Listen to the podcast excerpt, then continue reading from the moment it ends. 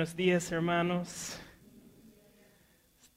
Contento de estar con ustedes otra vez, tener la oportunidad de abrir la palabra de Dios con ustedes.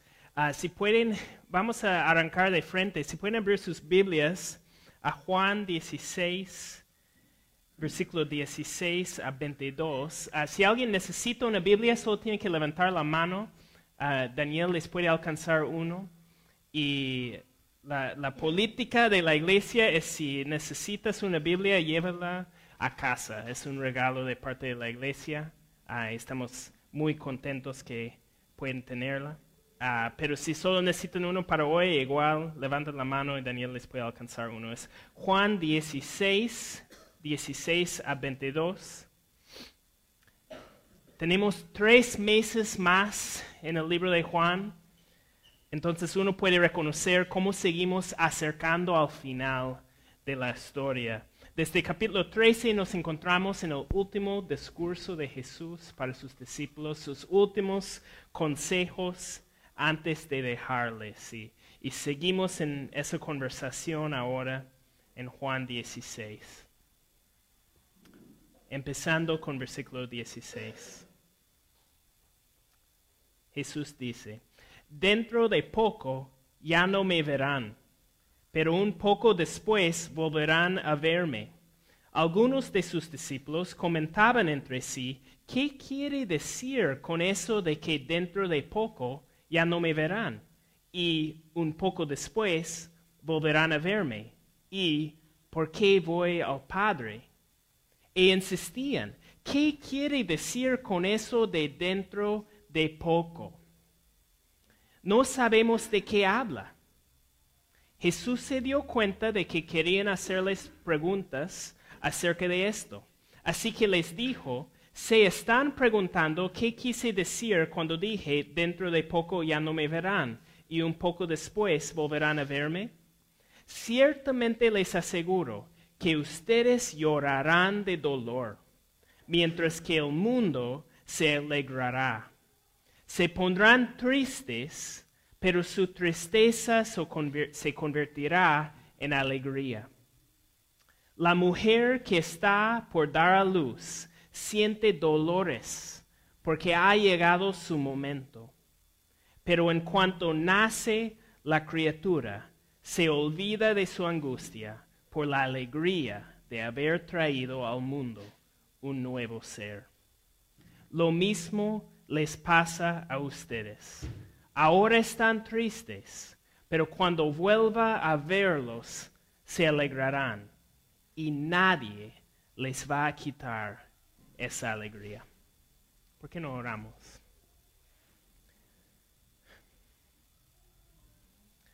Padre Celestial, no hay ningún humano que escapa de sufrir.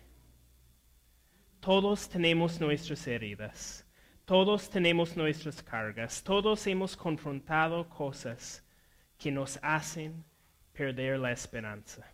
Pero tú, Señor, eres el Dios de esperanza.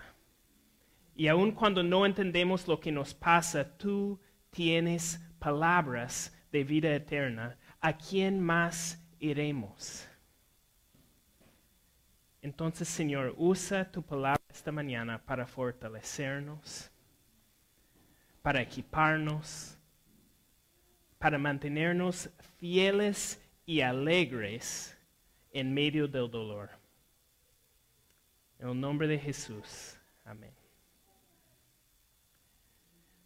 Bueno, muchas veces uh, cuando estoy preparando un sermón, busco por el internet para ver si puedo encontrar una historia o una analogía que nos puede enganchar para el tema del sermón. Y, esta semana hice lo mismo. Estaba buscando qué tipo de analogía pudiera tener para un sermón titulado Cómo soportar sufrimiento. ¿Y saben qué era mi problema? Mi problema es que habían demasiados buenos ejemplos. Había historia tras historia de sufrimiento, uno sobrepasando otra, como varias cristianos han tenido que confrontar las peores ah, circunstancias que uno pudiera imaginar. Enfermedad, persecución, pérdida, ejemplo tras ejemplo, que los hijos de Dios no son protegidos del dolor. Tantos ejemplos. Y, y después me di cuenta, ¿para qué buscar una historia para un tema así? Porque no hay nadie aquí que no tiene su propia historia de sufrimiento. No hay nadie aquí que no ha rogado a Dios por algo y confrontado silencio. No, no hay nadie aquí que no ha visto sueños atesorados morir. No, no hay nadie aquí que no ha sido víctima de injusticia y maldad. Nosotros no necesitamos ejemplos de sufrimiento, los tenemos. Pero desafortunadamente muchos de ustedes han pasado tiempo en iglesias que no les ha enseñado cómo confrontar sufrimiento. Muchas iglesias les han enseñado, algunos explícitamente, otros implícitamente, que los cristianos no deben sufrir. Que Dios quiere que la vida del cristiano sea fácil y sin dolor. Pero el problema ahí es que eso no cabe con nuestra realidad. Todos hemos confrontado sufrimiento y todos hemos preguntado, ¿cómo puedo seguir con este sufrimiento? ¿Cómo puedo seguir confiando en Dios? ¿Cómo soportamos sufrimiento? Y nosotros tenemos en este pasaje un manual acerca de cómo soportar sufrimiento. Una explicación de parte de nuestro Salvador acerca de qué debemos hacer con los dolores en nuestras vidas.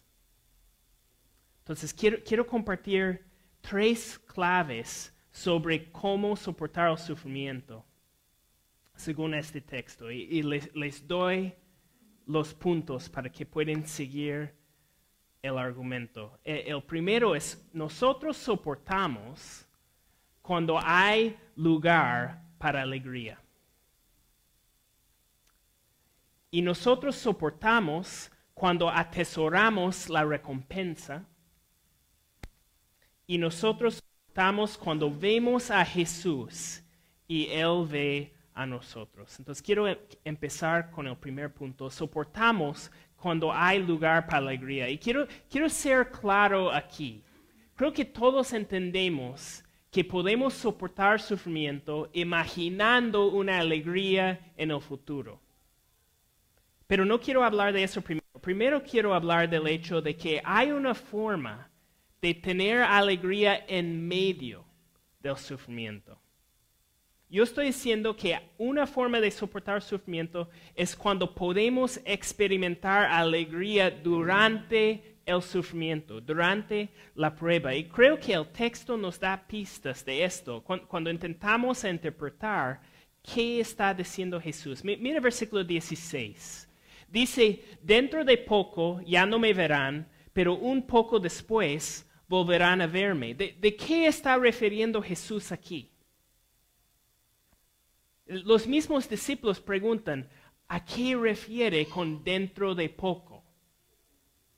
¿Qué es esta etapa? Bueno, hay, hay dos posibilidades, ¿verdad? Uno es que está describiendo que pronto va a morir y después va a resucitar, ¿verdad? Va a ir por un tiempo, unos tres días, y después va a volver. O otra posibilidad es que está diciendo, yo voy a volver al cielo y cuando vengo otra vez a la tierra me van a volver a ver.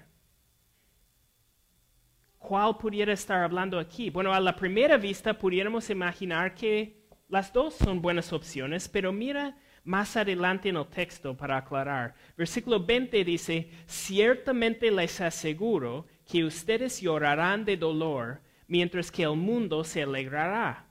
Se pondrán tristes, pero su tristeza se convertirá en alegría. Y en versículo 22, lo mismo les pasa a ustedes. Ahora están tristes, pero cuando vuelva a verlos se alegrarán y nadie les va a quitar esa alegría. La, descripción cabe muy bien con el tiempo entre la muerte de Jesús y su resurrección. los enemigos de Jesús van a celebrar, van a alegrar porque ven una victoria, han matado a su enemigo, pero los discípulos van a lamentar lo que les parece una derrota, ¿verdad? Ellos van a estar tristes por un rato. Y cuando resucita Jesús, van a alegrar. Pero poniéndolo en la otra opción, no, no cabe tan bien. No cabe decir que hay un tiempo en que van a llorar si estamos hablando de la segunda venida de Cristo. Eso significaría que nosotros ahorita estamos lamentando la ausencia de Cristo. Eso significaría que nosotros vamos a estar en tristeza ahora y esperar una alegría más adelante. Y, eso no cabe con la postura de la Biblia sobre el tiempo en que nos encontramos. La Biblia no enseña que estamos en medio de un tiempo de tristeza ahora. Mi mente inmediatamente corre a Filipenses 4, 4. Alégrense siempre en el Señor. Insisto, alégrense. La, la, alegría del creyente, la alegría del cristiano después de la resurrección de Jesús es una alegría continua. Eh, versículo 22 dice, nadie les va a quitar esa alegría. La alegría del creyente es permanente. obviamente no es risas, no, no se trata de risas y felicidad, se trata de un gozo, un contentamiento que debe ser la fundación bajo nuestras circunstancias. La alegría debe levantarnos cuando el sufrimiento nos manda al suelo. Pero ¿cómo puede ser permanente? ¿Cómo podemos mantener esa alegría en medio de tantos sufrimientos que la vida provee? Bueno, ¿quién escribió Filipenses 4:4? El apóstol Pablo. El apóstol Pablo dice, alégrense siempre. Este hombre que en su propia vida había pasado por ser azotado, apedreado, encarcelado, perseguido de toda forma, el apóstol Pablo dice, alégrense siempre. Alégrense siempre. Hay una alegría que existe en medio del sufrimiento. ¿Cómo? Bueno, el apóstol Pablo encuentra alegría porque él cambia su perspectiva.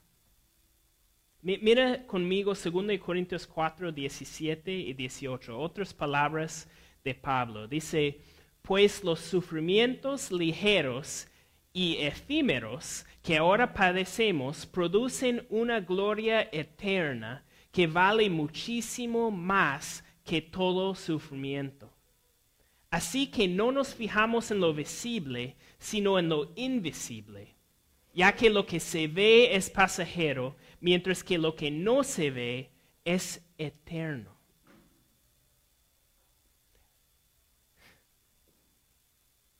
Ligeros y efímeros. Ser perseguido por todo el pueblo judío, ser entregado al imperio romano, ser azotado, ser apedreado, ser encarcelado, ¿eso es ligero? Eso es efímero. ¿Qué está diciendo Pablo? Bueno, Pablo sabía que esta alegría que está describiendo viene con entendimiento. Para tener alegría en medio del sufrimiento, tiene que poder entender lo eterno, tiene que poder entender lo invisible, tiene que poder entender el valor de la gloria. él sabía que en comparación sus sufrimientos eran ligeros y efímeros.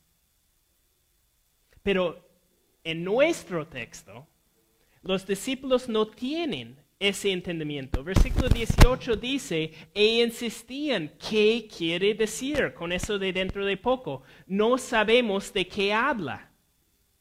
Los discípulos no tenían el entendimiento para encontrar esperanza.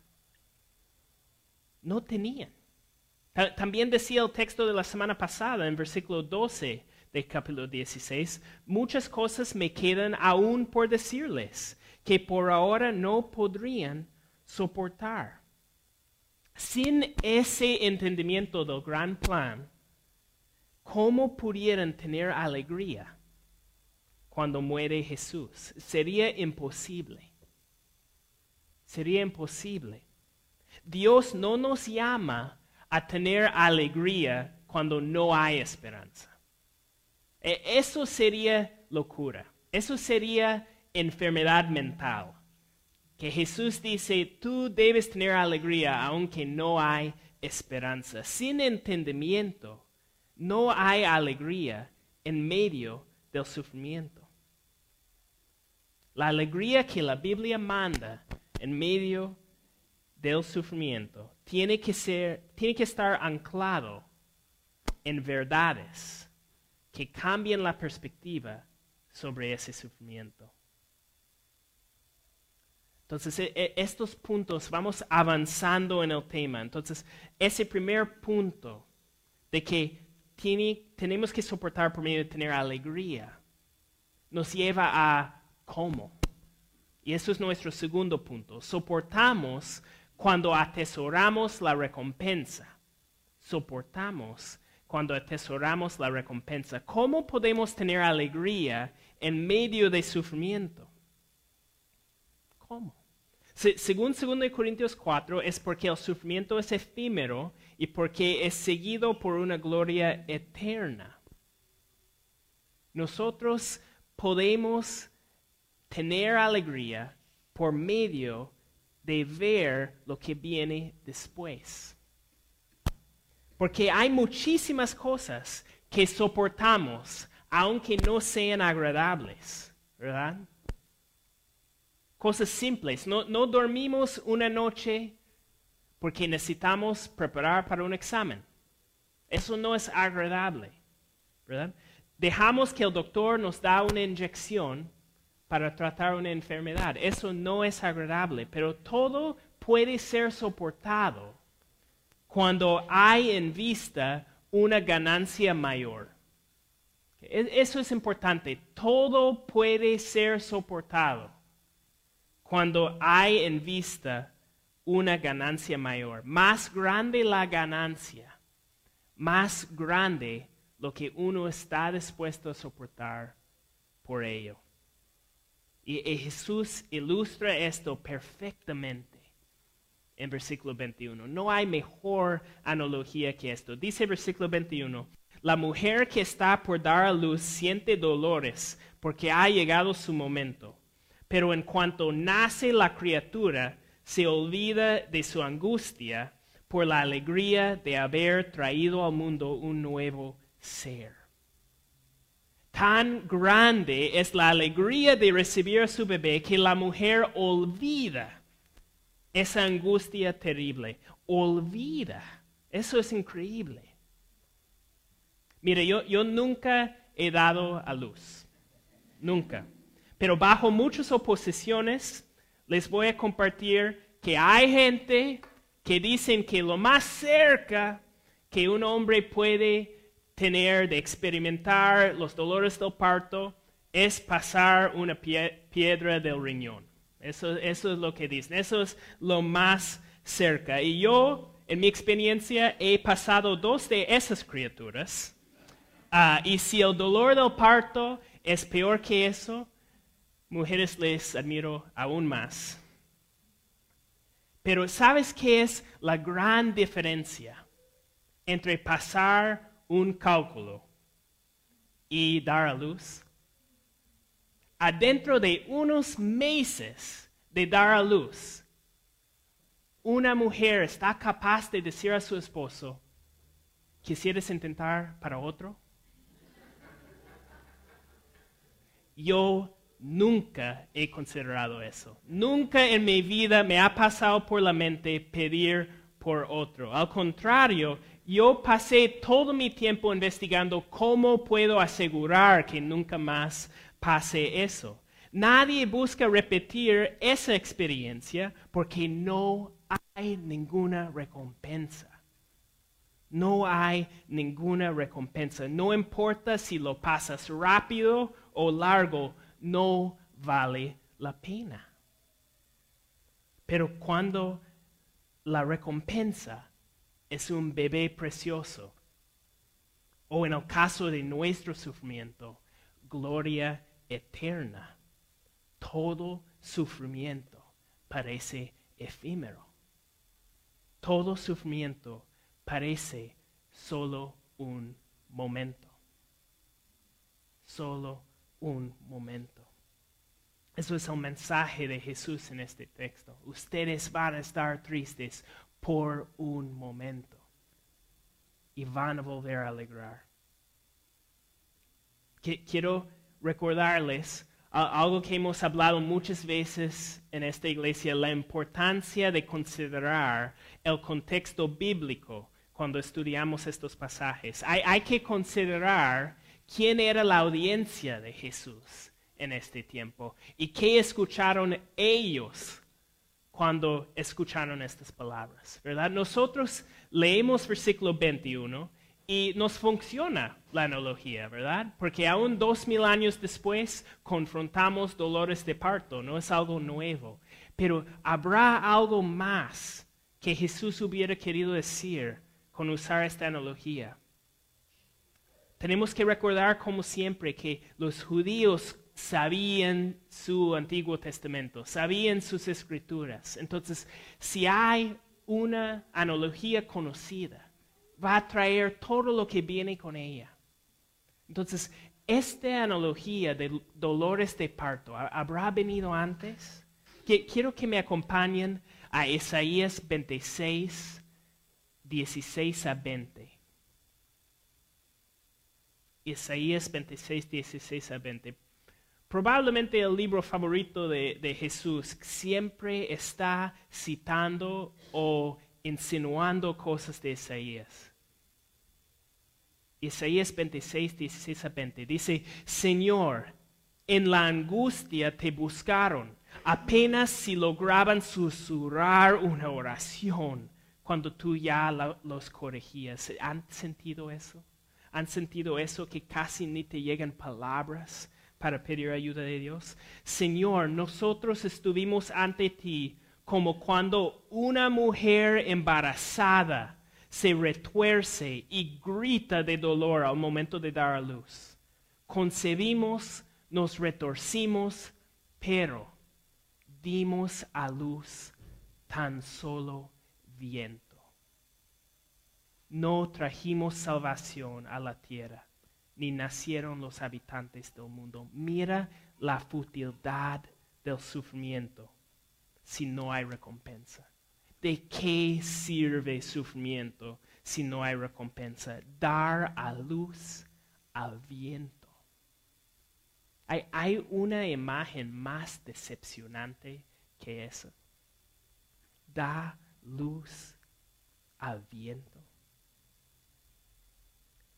Pero, versículo 19, pero tus muertos vivirán sus cadáveres volverán a la vida. Despierten y griten de alegría, moradores del polvo, porque tu rocío es como el rocío de la mañana y la tierra devolverá sus muertos. Wow, mire esta congregación, parece que Jesús tenía propósitos mucho más profundos con escoger esta analogía.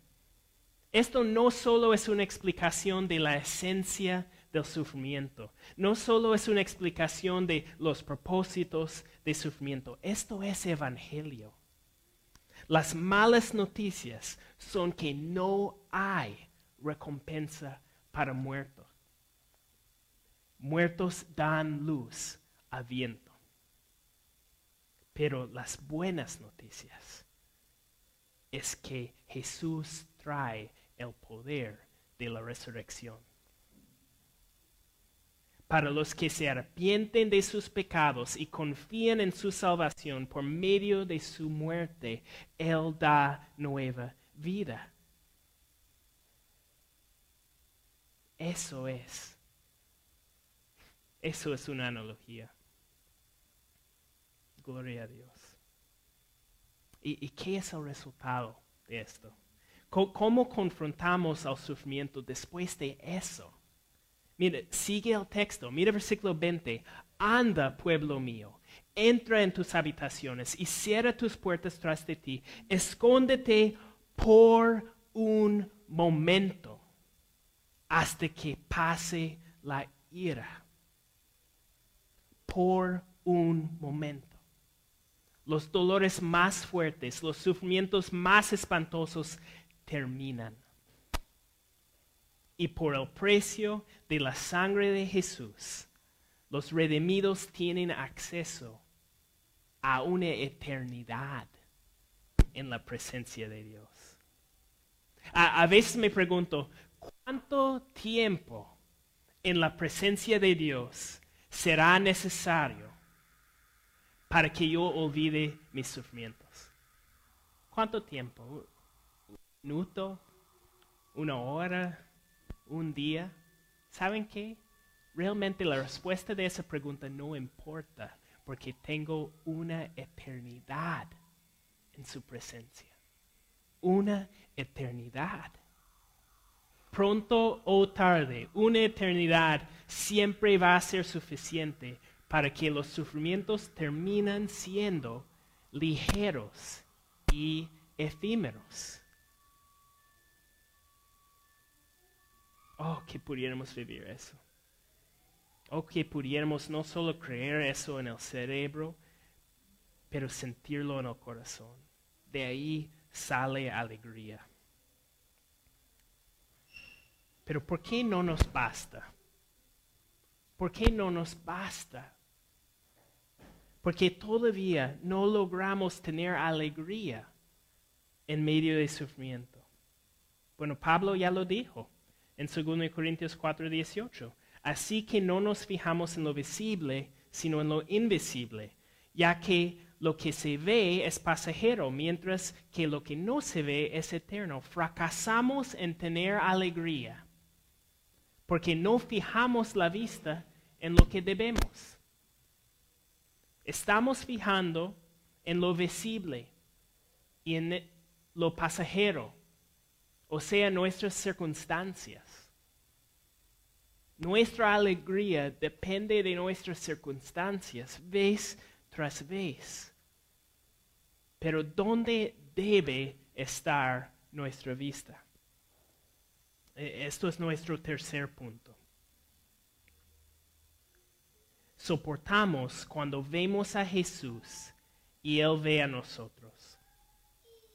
Versículos 19 y 20 de nuestro texto nos ayudan con este punto. dice, Jesús se dio cuenta de que querían hacerle preguntas acerca de esto. Así que les dijo, ¿se están preguntando qué quise decir cuando dije dentro de poco ya no me verán y un poco después volverán a verme? Ciertamente les aseguro que ustedes llorarán de dolor mientras que el mundo se alegrará, se pondrán tristes, pero su tristeza se convertirá en alegría. Según la explicación de Jesús, ¿qué iba a causar el gran cambio en la actitud de los discípulos? Cuando vuelven a ver a Jesús, su tristeza se convertirá en alegría cuando vuelven a ver a Jesús. Ver a Jesús iba a ser tan impactante que cambiaría su perspectiva por completo y su forma de confrontar sus circunstancias. ¿Por qué? Por ver a Jesús. Por ver a Jesús. ¿Has meditado mucho en cómo los discípulos cambiaron después de ver a Jesús resucitado? Cuando Jesús es arrestado, todos los discípulos huyen. Todos. Pedro niega tres veces ser discípulo de Jesús. Y después de la crucifixión, están escondidos en un cuarto. ¿Tienes alguna duda sobre la veracidad de la resurrección? Mira cómo estos mismos discípulos miedosos responden después de ver a Jesús resucitado. ¿Cómo responden? Mira conmigo Hechos 4, 17 a 20. Este Pedro, este Pedro que niega, jura que ni conoce a Jesús, después de ver a Jesús, ¿qué dice? Pero para evitar que este asunto siga divulgándose entre la gente, vamos a amenazarlos para que no vuelvan a hablar de ese nombre a nadie. Los llamaron y les ordenaron terminantemente que dejaran de hablar y enseñar acerca del nombre de Jesús. Pero Pedro y Juan replicaron, ¿es justo delante de Dios obedecerlos a ustedes en vez de obedecerlo a Él? Júzguenlo ustedes mismos nosotros no podemos dejar de hablar de qué? De lo que hemos visto y oído. Pedro niega tres veces a Jesús y un tiempito después, delante de las autoridades que le pueden poner en la cárcel, él dice, yo no puedo dejar de hablar de lo que he visto. Ver a Jesús cambia todo los discípulos son infinitamente impactados por ver a Jesús. ¿Qué, dice Juan? Ya, ya, hablamos de Pedro. ¿Qué dice Juan? Mira primero de Juan 1, 3 y 4. Dice, les anunciamos lo que hemos visto y oído. E, escuchen eso, no dejan que eso pase sin ser bien entendido. Estos hombres vieron a Jesús resucitado de la muerte. Estamos leyendo sus testimonios. Les anunciamos lo que hemos visto y oído para que también ustedes tengan comunión con nosotros. Y nuestra comunión es con el Padre y con su Hijo Jesucristo. Les escribimos estas cosas para que nuestra alegría sea completa nuestra alegría. ¿Quieres tener alegría en medio de sufrir? Tienes que ver a Jesús. Tienes que participar de esa comunión con los discípulos, de ver a, al verbo, al Hijo de Dios. ¿Ven todas las conexiones en estos textos? Cuando tú logras ver a Jesús como quien de verdad es, Dios mismo, humillándose a tomar forma de hombre, perfecto en santidad, pero recibiendo el castigo de sus enemigos sobre sus hombros en la cruz. Cuando ves a ese Jesús, el resultado es alegría, y para el sufrimiento menosprecio.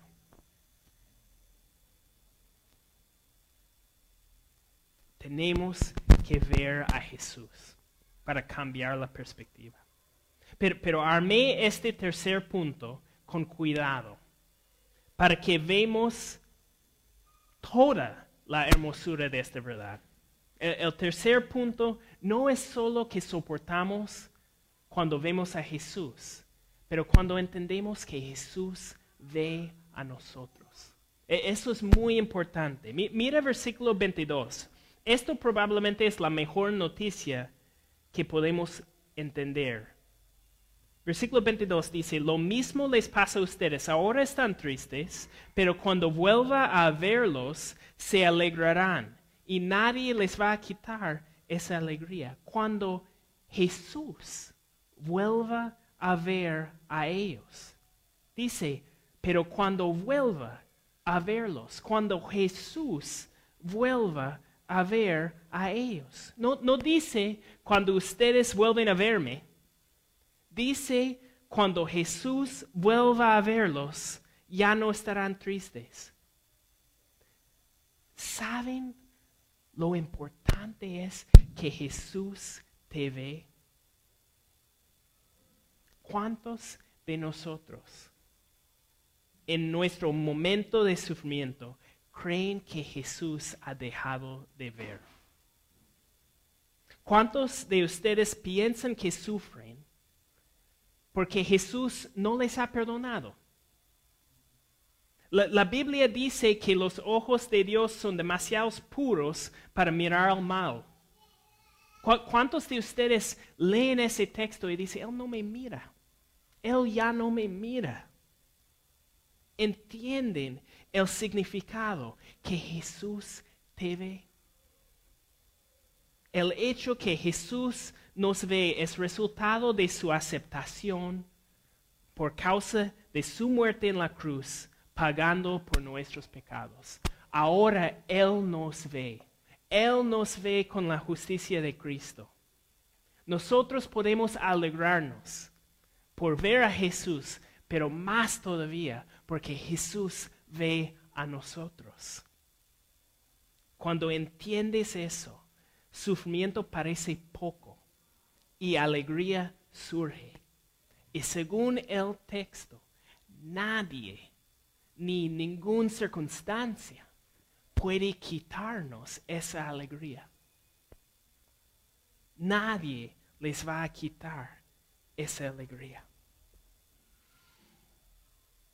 E, e, espero que este texto les ha dado armas nuevas para confrontar el sufrimiento con una nueva perspectiva. La Biblia nos da nuevas balanzas para medir el sufrimiento. Balanzas eternas. Y, mira, si quieren un texto para memorizar, para servir como un ánimo en los momentos oscuros, yo, yo les animaría para Salmo 30, versículo 5, que dice, porque solo un instante dura su enojo, pero toda una vida su bondad. Si por la noche hay llanto, por la mañana habrá gritos de alegría. Hoy día hemos estudiado la perspectiva de Jesús sobre la noche que iban a pasar sus discípulos. Y espero que podamos aprender cómo transformar nuestra vida por medio de entender la motivación que viene con reconocer la alegría eterna que existe en nuestro Jesús. El mundo no da respuestas ni soluciones para el sufrimiento. No da. No, no hay algo que menos hablamos en la sociedad que la muerte. Queremos fingir que la muerte no existe. Queremos fingir que el dolor no existe. ¿Por qué las drogas son tan populares? Es porque hacen lo único que puede esperar alguien sin Jesús, es olvidar sus penas. Porque no hay solución a ellos aparte de Jesús. Entonces, les animo, manténganse firmes, miran a Jesús, miran a la recompensa y nadie les va a quitar esa alegría. Nadie les va a quitar esa alegría. Vas a sufrir con Cristo o sin Cristo, pero con Cristo es efímero es ligero. Que no oramos. Padre Celestial, tu palabra es nuestra única esperanza, Señor. No, no hay respuestas fuera de ella. Nosotros necesitamos aprender de ti cómo soportar sufrimiento. Pero Señor, sufrimiento es una herramienta tuya. No hay que menospreciarla, Señor. Yo puedo cantar Jesucristo basta, pero es una canción vacía si lo canto en prosperidad y comodidad. Tú recibes gloria, Señor, en que yo canto Jesucristo basta cuando no tengo nada más que tú. Señor, danos esa alegría. Ayúdanos, Señor, a poder verte, a poder ver la recompensa eterna que nos espera. Y por medio de ahí encontrar la alegría que nadie nos puede quitar. En el nombre de Jesús. Ah, hermanos, antes de despedirnos esta mañana, queremos celebrar ah, la cena del Señor como familia de Dios. Queremos tomar una oportunidad más para celebrar nuestra unión con Cristo. Como iglesia intentamos celebrar la cena del Señor una vez al mes para recordar la obra de Cristo en como su pueblo. Ah, y, quiero leerles un texto. Siempre hay la necesidad de explicar lo que estamos haciendo aquí. Esto no es un ritual, ah, no es algo mágico que nos lleva más cerca a Jesús. Jesús no está presente en los elementos, eso es un símbolo. Entonces, quiero explicarles por medio de la palabra de Dios. 1 Corintios 11, 23 a 26 dice, el Señor Jesús, la noche en que fue traicionado, tomó pan y después de dar gracias, lo partió y dijo, este pan es mi cuerpo, que por ustedes entrego. Hagan esto en memoria de mí.